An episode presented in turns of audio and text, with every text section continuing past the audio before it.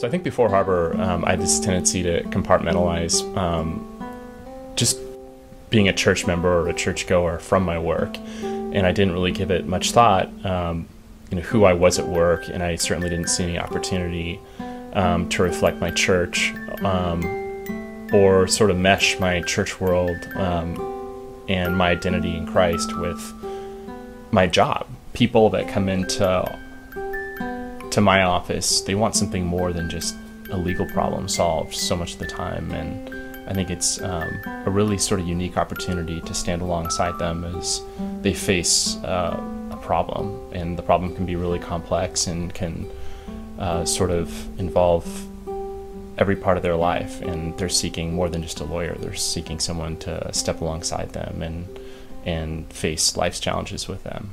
I think more recently, uh, Harbor has really made me think more about what it means to be um, just a representative of the church and of Christ. And it's opened doors to serve my coworkers and clients and just people I come into contact with on a daily basis at work and show them, hopefully, a little bit of the gospel um, or just to have some sort of impact on, on their lives.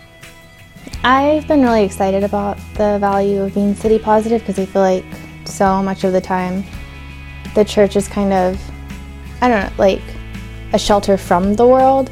And I think Harbor is that, but it's also a place where people also, like, we love the world and the people in it. And it's encouraged me to go out and um, just love the people in my life. And I think I have a unique work situation and being a paralegal part-time and teaching Pilates and I really believe Pilates is my passion and God has just given me opportunities to pursue that lately.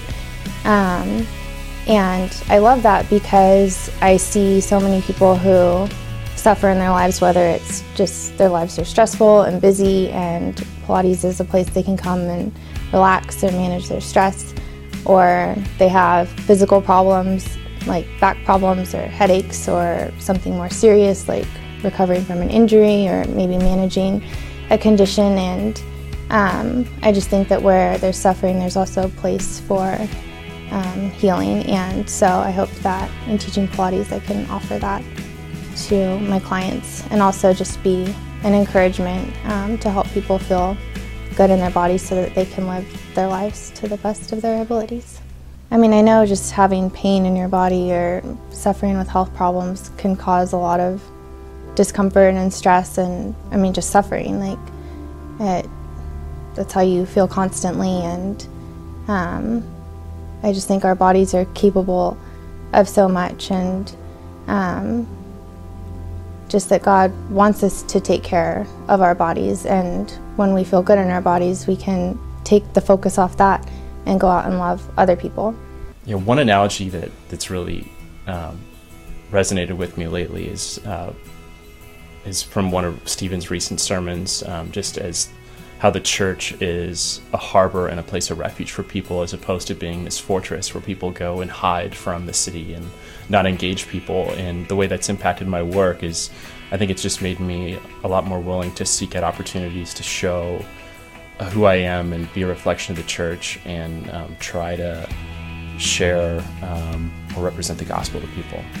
I feel like it also makes it so much more exciting when it's kind of, I don't know, it takes the pressure focus off of just being like, I want to be the best instructor and I want to be known for myself, or he wants to be the best attorney and get this promotion and make partner.